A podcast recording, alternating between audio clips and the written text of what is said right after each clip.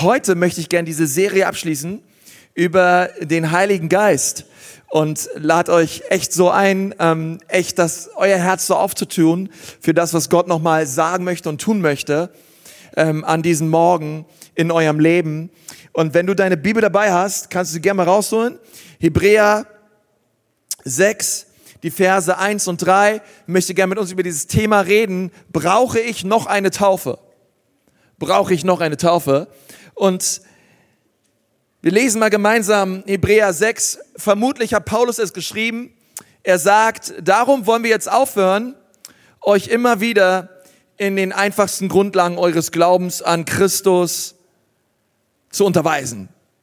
Wir möchten vielmehr darüber sprechen, was Christen wissen müssen, die in ihrem Glauben erwachsen sind. Okay? Also Paulus sagt hier, hey Leute, ähm, es gibt Grundlagen, es gibt Basics, es gibt gewisse theologische Fundamente und Lehren, die muss einfach jeder Christ kennen, jeder Christ wissen, verinnerlicht haben, beherzigt haben. Und jetzt erwähnt er diese verschiedenen Lehren. Es geht jetzt also nicht mehr darum, das alte Leben hinter sich zu lassen, das letztendlich zum Tod führt. Es geht auch nicht darum, wie notwendig es ist, zu Gott umzukehren und ihm zu vertrauen. Ebenso wenig wollen wir euch lehren über die verschiedenen Taufen. Okay?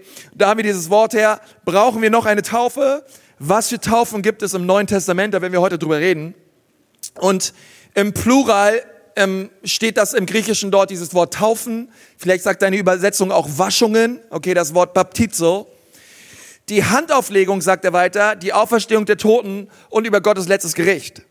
Wenn Gott es will, dann wollen wir jetzt lieber Schritte nach vorne tun. Und er sagt, hey Leute, diese Basics, diese Grundlagen des biblischen Glaubens und Lebensstils, die lassen wir jetzt hinter uns. Das leben wir, das ist Standard. Sagt mal Amen. Okay, das ist Standard. Das lassen wir hinter uns.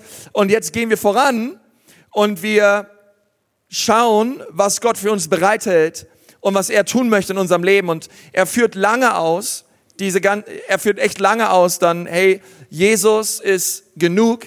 Jesus ist das Opfer, welches ein für alle Mal ausreicht für euch. Wir brauchen nicht mehr zu opfern, sondern wir dankbar darüber. Wir brauchen nicht mehr nicht mehr Opfer darbringen, brauchen nicht mehr den Tempel, sondern der Glaube an Jesus macht dich gerecht, der Glaube an Jesus wäscht dich rein und er versucht wirklich Identität zu stiften in den Herzen der Gläubigen, der Hebräer, an die er in diesem Brief geschrieben hat.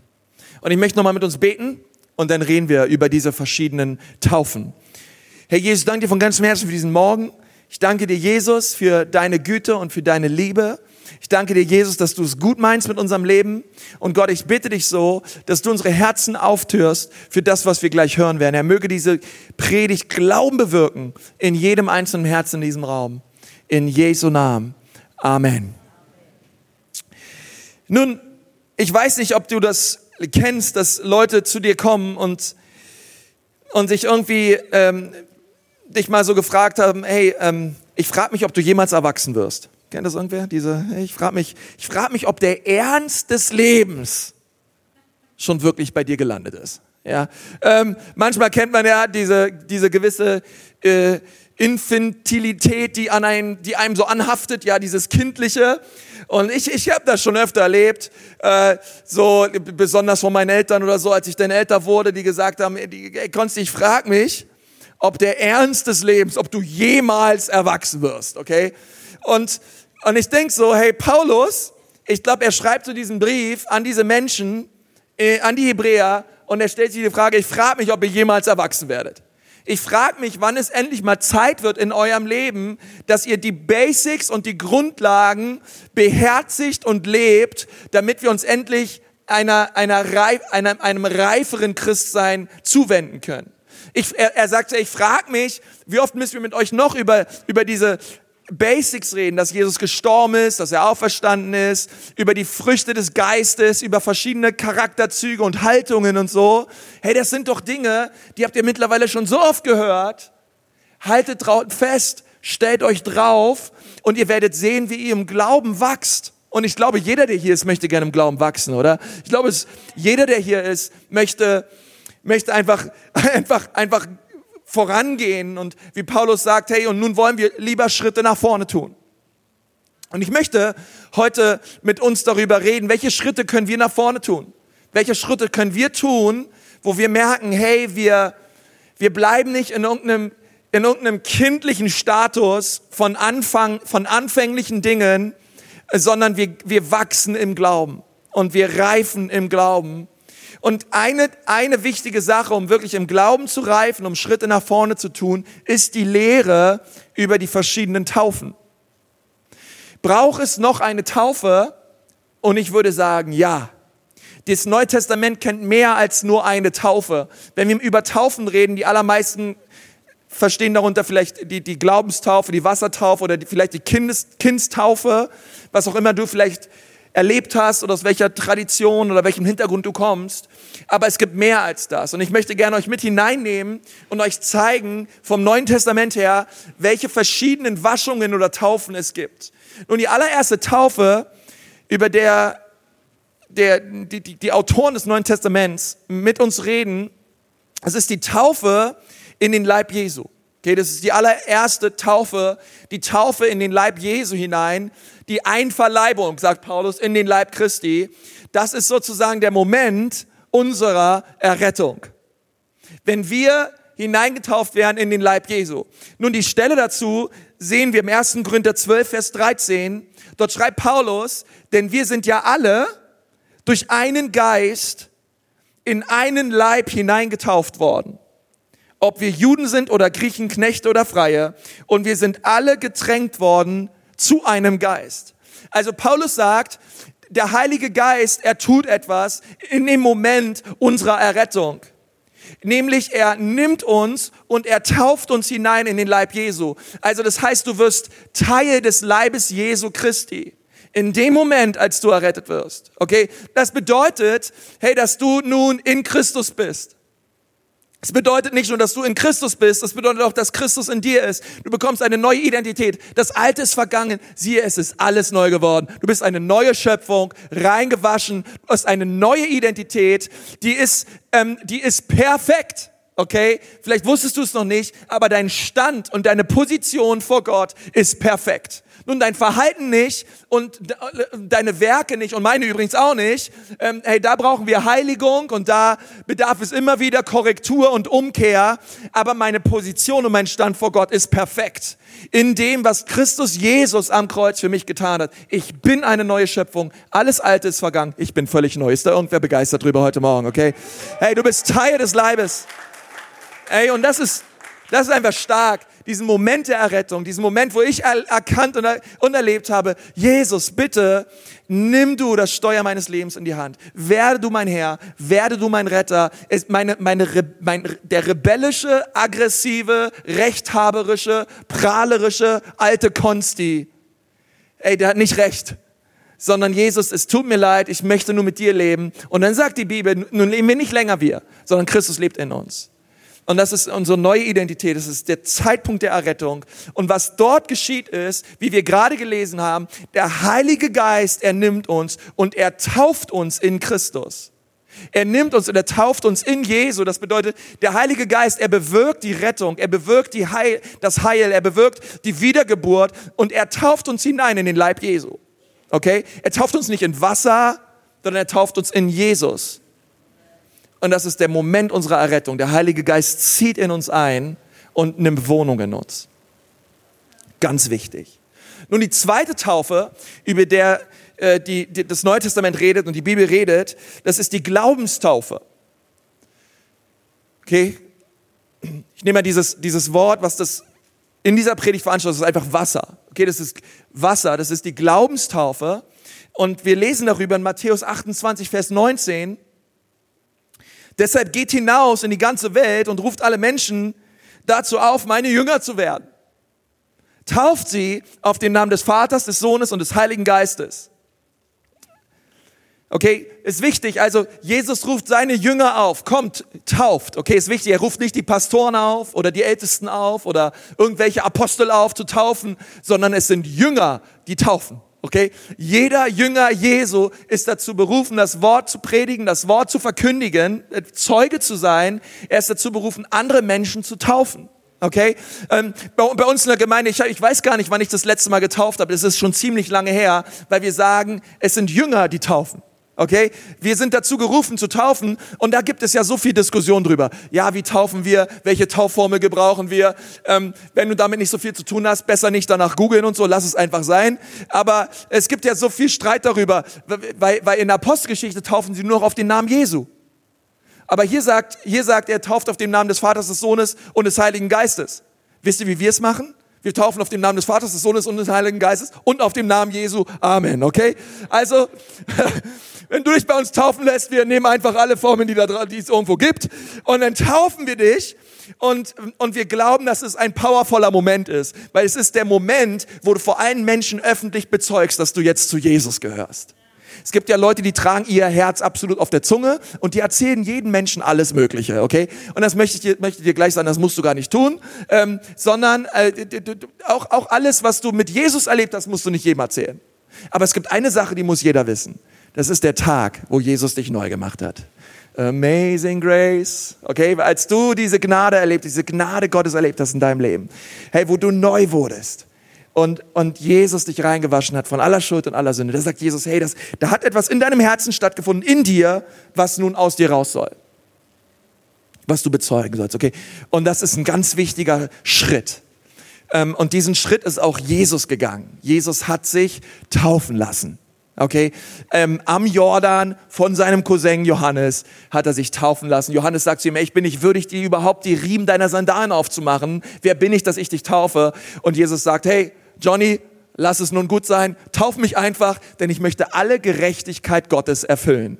Wenn es für Jesus bedeutete, alle Gerechtigkeit Gottes zu erfüllen, weil, weil er wusste, als, als Sohn Gottes, als geliebter Sohn Gottes, ähm, hey, ich möchte es trotzdem tun, weil es ein wichtiger Gehorsamschritt ist, über den sich mein Vater im Himmel freut, wie viel mehr wir, okay, diesen, die, diesen wichtigen Schritt ähm, gehen dürfen des sich Taufens. Und das dritte, die dritte Taufe, die wir lesen, ist die Geisttaufe. Okay? Und das möchte ich mal so zusammenfassen mit dem Wort Geist. Die Geistestaufe. Also wir sehen in dem allerersten Schritt, sehen wir unsere Errettung in dem Moment, wo wir einverleibt werden in den Leib Jesu. Das ist der Moment, wo der Heilige Geist uns nimmt und uns in Jesus tauft. In dem zweiten Schritt, Wasser, in, dem, in, diesem wichtigen Schritt der Wasser- und Glaubenstaufe ist es so, dass ein Jünger uns nimmt und uns in Wasser taucht okay, uns in Wasser tauft. Das Wort Baptizo bedeutet untertauchen.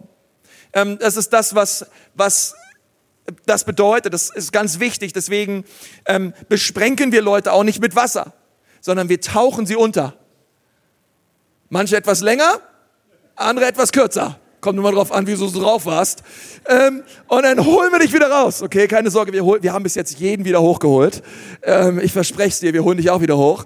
Und ähm, und das, und das ist ein wichtiger Schritt, okay, das ist die Glaubenstaufe, aber dann das dritte, es gibt noch eine Taufe. Es ist die Taufe im Heiligen Geist. Und das ist der Moment, wo Jesus dich dann in seinem Geist tauft. Wir lesen dazu in Markus 1, Vers 8, ich habe euch mit Wasser getauft, er aber wird euch mit Heiligem Geist taufen. Johannes sagt, ich habe euch mit Wasser getauft, hey, aber Jesus ist a whole nother level, okay? Der wird euch, der wird euch mit dem Geist taufen. Und das ist ganz wichtig, denn 1. Korinther 12, Vers 13 und Markus 1, Vers 8 ist nicht dasselbe. Bei dem einen ist, bei der Errettung ist es der Heilige Geist, der dich in Jesus tauft. Aber bei der Geistestaufe ist es Jesus, der dich in seinem Geist tauft. Okay? Äh, das ist nicht dasselbe, weder theologisch noch grammatikalisch, denn das Subjekt ändert sich. Das eine Mal ist Jesus, der etwas tut, das andere Mal ist der Heilige Geist, der etwas tut. Bei deiner Errettung ist es der Heilige Geist, der etwas tut. Er macht Jesus in dir groß. Er verändert dein, er verändert dein ganzes Innerstes. Er verändert dein Denken, dein, er verändert, er, er bewirkt Reinigung, er bewirkt Heiligung, er bewirkt Gerechtigkeit in dir. Und dann gehst du im zweiten Schritt, dich sagst, wow, ich wurde so verändert. Jesus, danke, du hast mich neu gemacht und du bekennst es und du lässt dich taufen. Und dann im dritten Schritt wirst du getauft im Heiligen Geist. Und die Taufe im Heiligen Geist bedeutet, wo bei der Errettung, bei dem ersten Schritt der Heilige Geist etwas in dir getan hat, bedeutet die Geistestaufe, dass der Heilige Geist etwas durch dich tun möchte. Er möchte dich zu einem bevollmächtigten Zeugen machen. Er möchte etwas durch dich tun. Und das ist so wichtig zu sehen. Die Taufe im Heiligen Geist, etwas, was unser Herr Jesus sich wünscht für jeden seiner Kinder.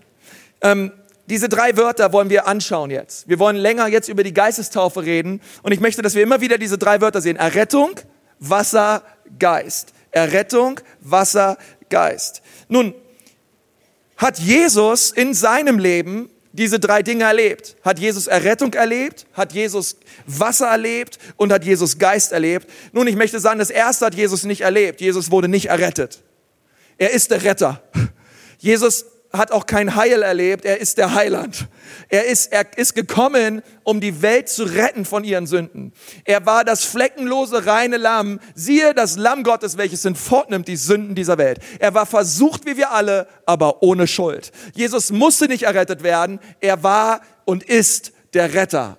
Und das ist wichtig. Er war Gott, er war das fleischgewordene Wort Gottes. Er ist auf diese Welt gekommen mit einer Mission, um für dich und für mich am Kreuz zu sterben und von den Toten aufzuerstehen, damit wir mit ihm gemeinsam die Ewigkeit verbringen dürfen, weil er uns Menschen so sehr liebt. Und das ist wichtig. Jesus wurde nicht errettet. Aber Jesus wurde getauft. Sicherlich erinnert ihr euch daran, kurz, ich habe es vorhin schon kurz gesagt, aber Jesus ging in den Jordan, er hat sich taufen lassen, ja. Und dann kennt ihr vielleicht diese Geschichte, gru, gru, gru, gru, die, die Taube, ja. Ähm, Jesus, die, die Bibel sagt, der Geist kam wie eine Taube auf Jesus herab. Okay? Jesus hat auch die Geistestaufe erlebt. Es ist interessant, denn erst nach dieser Geistestaufe und nach dieser Taufe im Wasser ging sein Dienst überhaupt erst los. Also Jesus hat sozusagen wie gewartet auf diesen zweiten und dritten Schritt, bevor er wusste, er kann erst richtig loslegen, diese Welt zu retten. Und das ist für mich interessant, okay, dass diese, dass, dass auch Jesus die Taufe als, als, als Gottes Sohn, er selber wusste, ich brauche die Kraft des Heiligen Geistes, um das zu tun, wozu mein Vater im Himmel mich beauftragt hat. Ich habe mal eine Geschichte gehört von einem Pastor, der hat in der Kirche über die Geistestaufe ge, gepredigt.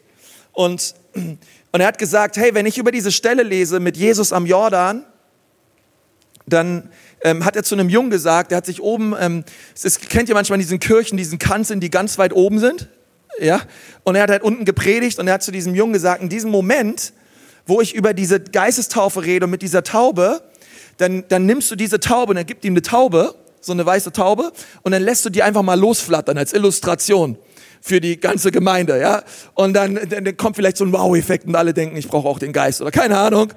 Ähm, und, und der Junge dachte sich, okay, ähm, hat sich, äh, hat sich irgendwie vor einem Gottesdienst da oben verbarrikadiert, irgendwo oben und, ähm, und der Pfarrer hat angefangen zu predigen über Geistestaufe und, äh, und redet dann, kommt zu diesem Moment und der, und der Geist kam auf Jesus. Und er ruft ganz laut und er wartet auf diesen Jungen, dass er diese Taube loslässt, aber nichts kam. Dann noch lauter und der Geist, der fiel auf Jesus. Aber es kam keine Taube. Und er schaut hoch und er ruft hoch und der Geist kam auf Jesus, es kam keine Taube. Und dann guckt mit der Zeit der Junge vor und sagt, ey, die Katze, die Katze hat die Taube angefallen, kann ich auch die Katze schmeißen? naja, keine gute Idee. Ähm, und, und es ist interessant für mich zu sehen, ähm, dass, dass ich glaube persönlich, es kam nicht wirklich eine Taube. Der Bibel sagt, der Geist kam wie eine Taube auf Jesus. Okay, einfach sanft und herrlich auf Jesus. Und, und ich frage mich so heute Morgen, hey, wenn Jesus sich hat Wasser taufen lassen und wenn Jesus sich hat Geist taufen lassen, wie viel mehr brauche ich das? Wie viel mehr brauchst du das? Wenn unser Herr Jesus, das perfekte Lamm Gottes, der Sohn Gottes, der Allerhöchste, wusste, ich brauche diese Taufe im Wasser und ich brauche diese Taufe im Geist, wie viel mehr ich. Ist irgendwer noch da, der sagt, hey, das ist ein gutes Argument. Wenn Jesus es hat, hey, dann möchte ich es auch, ja. Hey, das ist so, so, so stark zu sehen, wie Jesus gehorsam war und gesagt hat, ich beuge mich darunter und tue es auch. Nun, Apostelgeschichte 2 lesen wir nach der Auferstehung Jesu, Petrus hat angefangen zu predigen und 3000 Menschen haben sich bekehrt und jetzt ging's rein in den, zu Next Steps sozusagen. Ihr Next Steps Programm kommt jetzt. Ähm, äh, wie, wie geht's weiter? Was sind jetzt die nächsten Schritte? Und er sagt zu ihnen, Apostelgeschichte 2, Vers 37, tut Buße und jeder von euch lasse sich taufen auf den Namen, äh, äh, als sie das aber hörten, drang es ihnen durchs Herz, äh, was sollen wir jetzt tun, oder? Und der nächste Vers, tut Buße, sagt er. Und jeder von euch lasse sich taufen. Okay, wir schauen jetzt bei diesen Texten, wo sehen wir Errettung, wo sehen wir Wasser und wo sehen wir Geist. Tut Buße, das ist der Moment der Errettung. Das ist der Moment der Umkehr. Er sagt zu ihnen, hey, tut Buße. Und übrigens, wenn ihr das getan habt, wenn ihr diesen allerersten Schritt gegangen seid, hey, bitte, dann lasst euch taufen. Lasset euch taufen impliziert auch eine freiwillige Entscheidung. Es sind Menschen, die sich dazu entschieden haben, sich taufen zu lassen. Okay, da war Glaube im Herzen da und als nächster Schritt haben sie sich taufen lassen. Und dann sagte zu ihnen: Lasst euch taufen auf den Namen Jesu Christi zur Vergebung der Sünden. So werdet ihr die Gabe des Heiligen Geistes empfangen. Das ist der Geist. Er redet nicht einfach nur über eine Gabe, eine Gabe, die der Geist gibt, sondern er redet über die Gabe des Geistes. Das bedeutet der Geist, der gegeben wird. Dieser Geist, der gegeben wird, der wird euch dann erfüllen und ihn braucht ihr. Also was er zu ihnen sagt, ist jetzt, es gibt drei Dinge, die ihr braucht. Ihr braucht Errettung, ihr braucht Wasser und ihr braucht Geist. Und einige Leute heutzutage, es gibt Leute, die sagen, hey, aber das war nur für die Leute damals. Ähm, das war irgendwie für die Zeit, Leute, die in der damaligen Zeit gelebt haben. Und ich dachte so, hey, das ist, ähm, das ist, glaube ich, genau der Grund, warum es den nächsten Vers gibt. Denn euch gilt die Verheißung und euren Kindern und allen, die nach Ferne sind, so viele der Herr, unser Gott, herzurufen wird.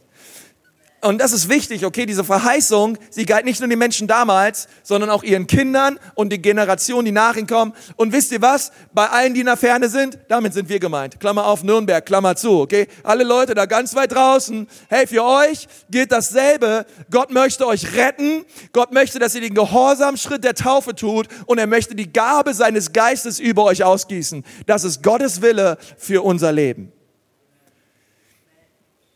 Und dann lesen wir weiter in, in der Apostelgeschichte 8, in dem nächsten Ereignis, wo Menschen den Heiligen Geist erleben, in Apostelgeschichte 8 in Samarien, wo Philippus anfängt zu predigen. Und er sagt ihnen in Vers 12, diese kamen hinab und beteten für sie, äh, nee, davor, in ähm, Apostelgeschichte 8, als aber als sie aber dem Philippus glaubten, der das Evangelium vom Reich Gottes und vom Namen Jesu Christi verkündigte, ließen sich Männer und Frauen taufen. Also Philippus ging nach Samarien, er hat gepredigt und die Menschen glaubten. Okay, das ist Errettung. Glaube ist Errettung.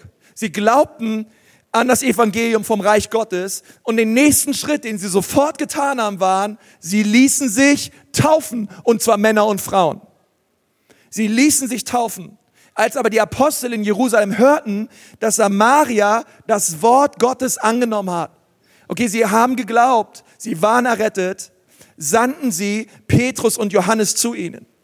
Ist für mich sehr interessant, dass, dass in Jerusalem auf einmal diese Kunde stattfand, hey, hier sind diese Leute in Samaria, eigentlich Leute, um die wir immer einen weiten Bogen gemacht haben eigentlich ein Mischvolk. Eigentlich vom, auch vom Alten Testament, von der alttestamentlichen Tradition her gab es zwei Reiche. Es gab das Nordreich und es gab das Südreich Juda und es gab das Nordreich Israel und das Nordreich Israel mit der Hauptstadt Samaria und das, und das Südreich Juda mit der Hauptstadt Jerusalem. Und die zwei haben Kriege gegeneinander geführt. Hey, im, im, im Nordreich Israel, sie hatten ihren eigenen Tempel. In, ähm, sie hatten Sie hatten alles, alles Mögliche selber instituiert und aufgebaut. Und dann gab es den Tempel in, von, den, den, den Davidischen Tempel in Jerusalem. Und, und die Juden haben die Samaritaner gehasst. Und auf einmal hören die Juden in Jerusalem, was? Jesus liebt sogar Samaritaner? Preis den Herrn. Er liebt sogar diese Leute. Sie haben das Wort angenommen, sie wurden errettet. Sie haben sich taufen lassen. Das ist ja krass. Und dann sind sie hingegangen. Aber wisst ihr was, als sie hingegangen sind, haben sie nicht die Hände geschüttet, haben gesagt, ey toll, ihr seid errettet. Hier ist eure Taufurkunde mit einem Taufvers, Gott segne euch, alles ist gut. Sondern sie wussten, es fehlt noch ein dritter Schritt. Schaut mal, was passiert ist äh, in dem nächsten Vers. Diese kamen hinab, Johannes und Petrus extra zu Philippus nach Samarien gereist. Diese kamen hinab und beteten für sie, dass sie den Heiligen Geist empfingen, denn er war noch auf keinen von ihnen gefallen, sondern sie waren nur getauft. Ist ja fast eine, eine Beleidigung, da nur zu schreiben, ja, aber sie waren nur getauft auf den Namen des Herrn Jesus. Da legten sie ihnen die Hände auf und sie empfingen den Heiligen Geist. Ganz glasklar, Gottes Wille. Sie wurden errettet, sie haben sich taufen lassen und sie wurden getauft im Heiligen Geist. Errettung, Wasser, Geist. Gottes Wille für dein und für mein Leben. Ich möchte euch sagen, als ich die Taufe im Heiligen Geist erlebt habe, es war ein herrliches Ereignis. Ich habe richtig gemerkt, wie der Heilige Geist mich erfüllt hat. Ich habe es körperlich gemerkt, aber was ich besonders gemerkt habe, war eine Liebe für verlorene Menschen, eine neue Sicht, eine, wie eine neue Brille auf diese Welt. Und ich möchte dir sagen, wenn du getauft wirst im Heiligen Geist, das ist kein, wisst ihr, das ist kein Verdienstorden für besonders fromme und heilige Christen. Das ist nichts irgendwie das, was, was Jesus jetzt irgendwie jedem Zweiten oder jedem Dritten schenkt, sondern das ist sein Wille für jeden Christen, für jedes Kind Gottes. Gott möchte dir seinen Geist schenken. Und er möchte dich zu einem mutigen Zeugen machen. Und das ist, was die Geistestaufe tut. Sie macht dich zu einem mutigen, kühnen Christen, der auf seine Arbeitsstelle geht und, und Menschen von Jesus erzählt, der auf einmal im Bus oder in der U-Bahn unterwegs ist und auf einmal Menschen, nicht mehr auf Menschen herabschaut und irgendwie meint, äh, wie ist der drauf? Und auf einmal ist eine Liebe in deinem Herzen, ein Mitgefühl, ein Erbarmen für, die, für, das, für das Verlorensein der Menschen um dich herum. Auf einmal siehst du deine ganze Nachbarschaft. Auf einmal siehst du deine, deine, deine Schwiegermutter. Auf einmal siehst du die Leute in deiner Familie, du siehst sie mit einem anderen Auge. Und auf einmal hast du eine Liebe für sie. Und merkst, Mann, sie brauchen Jesus, der gleiche Jesus, der mich errettet hat. Den brauchen sie auch. Und ich möchte dir sagen, es geht nicht, es geht nicht so sehr um, um eins, zwei, drei abgehakt und fertig. Das ist keine eins, zwei, drei abgehakt und wir gehen alle nach Hause Predigt. Okay? Sondern du kannst auch die Geistestaufe vor der Wassertaufe erleben. Okay, du kannst auch eins, drei, zwei erleben.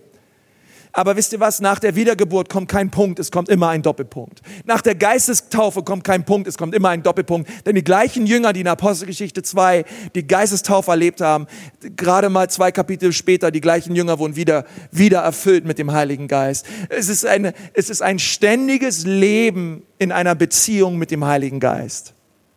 Es geht darum, dass wir mit ihm leben, dass er unser Freund ist, dass wir in Gemeinschaft mit ihm leben. Es gibt Leute, die sagen, ja, nirgendwo in der Bibel, man darf nicht zu dem Heiligen Geist beten, man darf nicht mit dem Heiligen Geist reden. Ich würde immer sagen, Paulus verabschiedet die Korinther mit den Worten, die Koinonia des Heiligen Geistes sei mit euch alle, die Gemeinschaft des Heiligen Geistes sei mit euch allen. Ich will mal jemanden sehen, mit dem du Gemeinschaft hast, mit dem du nicht reden darfst. Der Heilige Geist ist unser Helfer. Wie will er mein Helfer sein, wenn ich ihm nicht sagen darf, wo ich Nöte habe?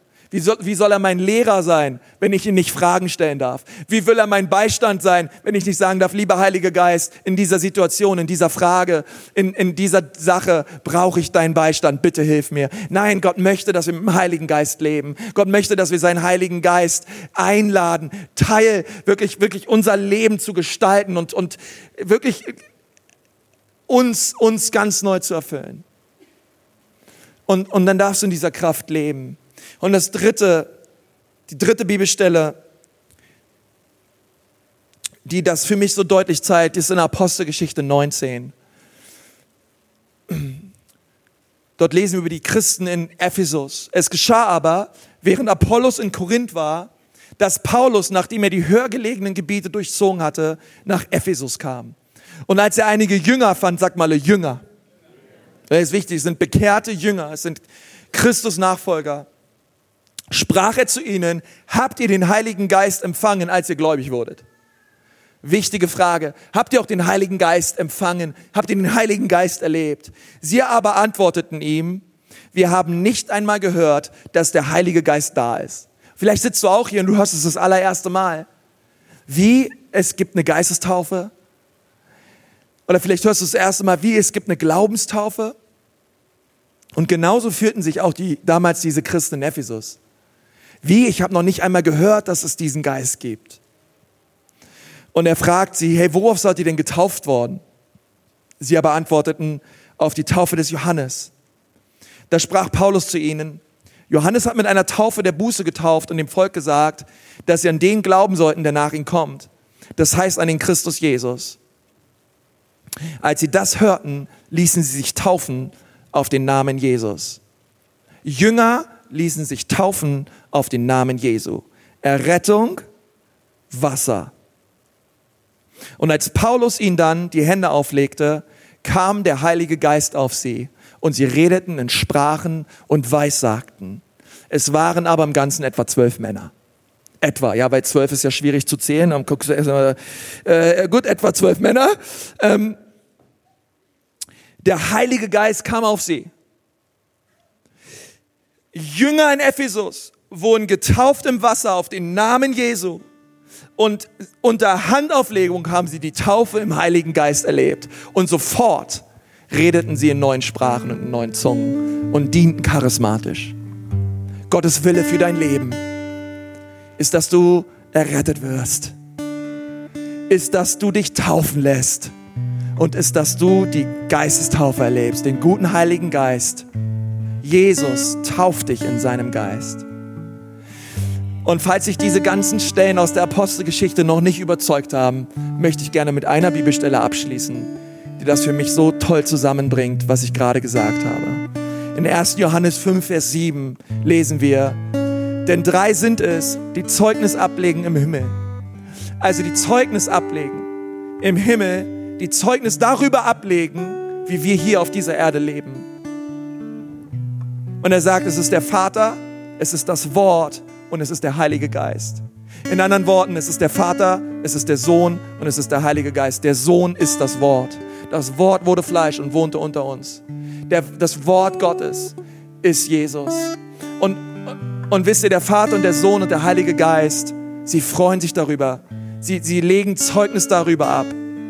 Aber dann gibt es, dann gibt es auch Dinge auf dieser Erde, wo wir merken, er, die Erde berührt den Himmel wo wir merken, die himmlischen Dimensionen Gottes, von dem Vater, von dem Sohn und von dem Heiligen Geist, sie treffen uns hier unten auf dieser Erde durch Dinge, die wir ganz praktisch hier unten auf dieser Erde erleben und erfahren dürfen. Und dann sagt Johannes weiter, und drei sind es, die Zeugnis ablegen auf dieser Erde. Es ist der Geist, es ist das Wasser und es ist das Blut. Diese drei stimmen überein. Es ist Wasser, es ist Geist und es ist Blut. Blut ist ein anderes Wort für Errettung, denn wir wurden errettet durch sein Blut. Durch sein Blut allein. Sein Blut reicht aus. Sein Blut reicht aus, um in den Himmel zu kommen. Sein Blut reicht aus. Schritt 1 reicht aus und du bist errettet. Aber Schritt 2 und Schritt 3, es sind diese Schritte, die dich zu einem bevollmächtigten Christen machen, der Frucht bringt für das Reich Gottes auf dieser Erde, der diese Dimension des Himmels auf diese Erde holt. Es ist diese Dimension des Wassers und des Geistes und, und Gott möchte, dass wir diese, diese Dimension erleben. Wisst ihr, als damals die Stiftshütte gebaut wurde, da hat Gott gesagt, ich möchte unter den Menschen wohnen. Und sie haben ihn eine, eine Hütte gebaut, wo Gott kam, wo, wo die Bundeslade war und wo ein Priester hineingegangen ist und für das Volk Fürbitte getan hat. Und es war ein Ort der Herrlichkeit. Aber es gab einen bestimmten Weg, ein bestimmtes Prozedere, welches der Hohepriester einhalten musste, um letztendlich in das Allerheiligste rein zu dürfen. Und das Erste, was er tun musste, ist, er musste in den Vorhof rein. Und es gab nur einen Weg. Gott hat zu Mose gesagt, es gibt nur eine Tür hinein in den Vorhof. Nur eine Tür. Und ich möchte sagen, es gibt nur einen Weg, es gibt nur eine Tür in die Herrlichkeit Gottes und in die Gegenwart des Vaters. Diese Tür heißt Jesus. Es gibt nur einen Weg. Dieser Weg ist schmal, aber dieser Weg ist da und er ist zugänglich für jeden Menschen.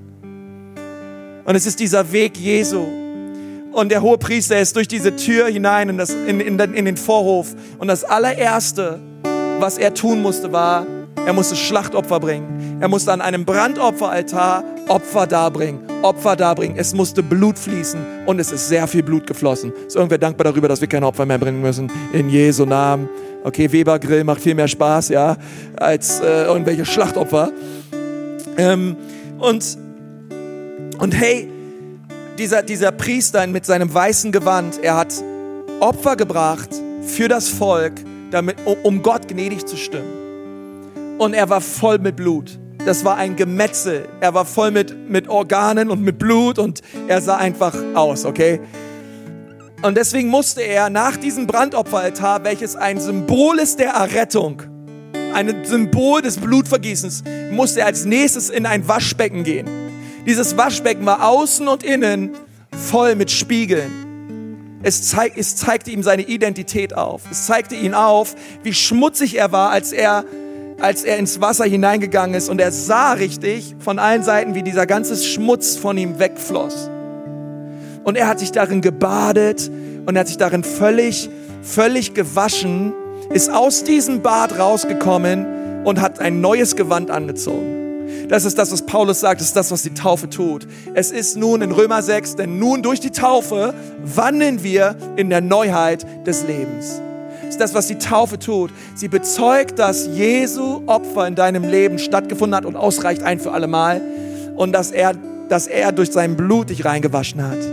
Und dann ging er, dann, und, und dann ging er sich taufen, untertauchen und als nächstes ging er hinein ins Heiligtum. Und im Heiligtum gab es eine Minora, gab es eine große, einen, großen siebenarmigen Leuchter. Und er hat angefangen, ähm, mit, mit, mit, mit Öl, diese, diese Minora mit Öl zu füllen. Und dann hat er angefangen, diese Kerzen anzuzünden.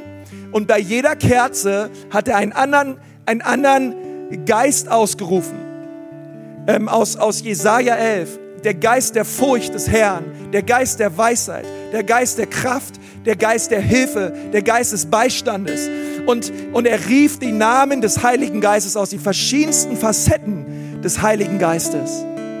Er rief es aus über das ganze Heiligtum und er, als ein Symbol, dass der Heilige Geist kam und den ganzen Tempel erfüllte. Und er hat gesagt, Heiliger Geist, ich danke dir, du bist meine Hilfe, du bist meine Weisheit, du bist meine Kraft, du bist mein Beistand. Und dann ging er hinein in die Gegenwart Gottes. Und was für mich so prägnant war, war das wirklich zu sehen, es gibt einen Weg, Brandopferaltar, hin zum Waschbecken, hin zur Minora. Und es gibt so viele Christen, sie, sie erleben die Errettung, aber dann keine Ahnung, sie machen ein, sie huschen schnell um dieses Taufbecken rum, ähm, machen einen, äh, einen, eine, eine, eine Drehung, eine Pyriette äh, äh, oder wie das heißt, um, um sich selbst und gerade so an dieser Minora vorbei, keine Ahnung, gehen zu den Schaubroten und sagen, oh, das Wort Gottes. Und sie vertiefen sich in Wort Gottes, was alles gut ist, ohne Frage. Und dann wollen sie in die Gegenwart Gottes kommen. Aber Gott sagt, hey, klar, ich liebe euch und ich, ich finde es toll, dass ihr kommt. Aber was ist eigentlich mit dem Waschbecken und was ist eigentlich mit der Minora los? Was ist eigentlich mit der Taufe und mit dem Heiligen Geist? Wollt ihr euch nicht taufen lassen? Und wollt ihr euch nicht taufen lassen mit meinem Geist? ich habe doch alles für euch bereitet. Und ich glaube, das ist das, was Jesus zu dir heute Morgen sagt. Hey, wird es nicht Zeit in deinem Leben, dass du dich Wasser taufen lässt, dich Glaubenstaufen lässt, als ein Zeichen, dass du jetzt zu Jesus gehörst? Hey, wenn du das möchtest, wir haben heute um 15.30 Uhr Taufe. Und du kannst gleich zu Schritt 1 gehen, da wirst du alles hören darüber bei Next Steps, was es braucht und was die Taufe genau nochmal bedeutet. Und du kannst dich heute taufen lassen. Oder du kannst dich nächsten, wie an jedem ersten Sonntag im Monat taufe. Aber ich glaube, es ist ein Reden Gottes für euch, für einige von euch, sich taufen zu lassen. Und dann ist es genauso ein Reden Gottes für einige heute, zu sagen, Heiliger Geist, bitte komm und füll mich. Bitte komm, Jesus, und taufe mich mit deinem Heiligen Geist. Und so werden wir heute nach dem Gottesdienst hier vorne ein Gebetsthema haben und aus dem Leitungsteam. Es werden Leute hier sein. Wir wollen dir gerne, wie in der Bibel gesagt, die Hände auflegen und wir wollen beten, dass der Heilige Geist dich erfüllt. Und dass du ein wirklich ein bevollmächtigter, furchtloser, angstfreier Christ bist, der fröhlich die gute Botschaft von Jesus verkündigt. Und du sollst so einer sein. Und wir wollen dich dafür segnen und wir wollen beten, dass der Geist Gottes auf dein Leben kommt mit neuer Kraft und neuer Autorität und neuer Salbung. Und laden dich ein, gleich nach dem Gottesdienst, gleich fangen wir an, werden wir direkt für dich beten. Aber jetzt lass uns nochmal die Augen schließen. Ich möchte gerne all die Leute einladen. Wisst ihr, der allererste Schritt ist der allerwichtigste. Das ist der Schritt der Errettung. Das ist dieser Schritt, wo du durch diese Tür gehst, durch diesen Weg gehst, der Jesus heißt. Er ist die Tür des Lebens. Aber es ist wichtig, dass du die Tür deines Herzens auftust und sagst, Jesus, bitte komm in mein Leben. Bitte wasch mich rein von all meiner Schuld und von all meinen Sünden. Bitte, Jesus, mach mich neu und schenk mir neues Leben. Und wenn du hier bist und du das gerne möchtest, dann brauchst du nicht aufstehen und nach vorne kommen oder so, sondern ich möchte erstmal gerne echt von hier für dich beten und dich segnen und beten, dass das wirklich ein Tag des Heils wird in deinem Leben. Und wenn du sagst, ja Pastor, ich brauche Errettung, ich brauche Jesus, Jesus bitte komm und rette mich. Und du möchtest das gerne, dass Jesus das tut. Hey, während wir die Augen geschlossen haben, dort wo du gerade sitzt und du sagst, ja, das möchte ich, heb doch mal deine Hand. Sag, ja, Jesus, hier bin ich. Ich brauche dich. Bitte komm und rette mich. Dankeschön, Dankeschön, Dankeschön, Dankeschön, Dankeschön, Dankeschön, Dankeschön, Dankeschön, Dankeschön. Noch mehr Leute da. Danke, deine Hand sich auch. Jesus, bitte komm und rette mich. Jetzt kannst du es gerade mal da beten, wo du gerade sitzt. Sag, Jesus, bitte komm und rette mich. Bitte, Jesus, wasch mich rein von meiner Schuld. Einmal dort, wo du sitzt, sag, Jesus, rette mich. Jesus, ich danke dir so für die vielen Hände, die hochgegangen sind, Herr.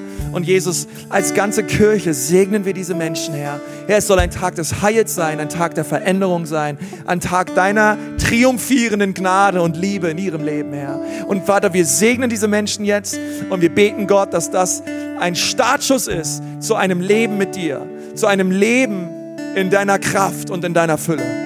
Seid gesegnet in dem wunderbaren Namen Jesu. Und die ganze Kirche sagt, Amen.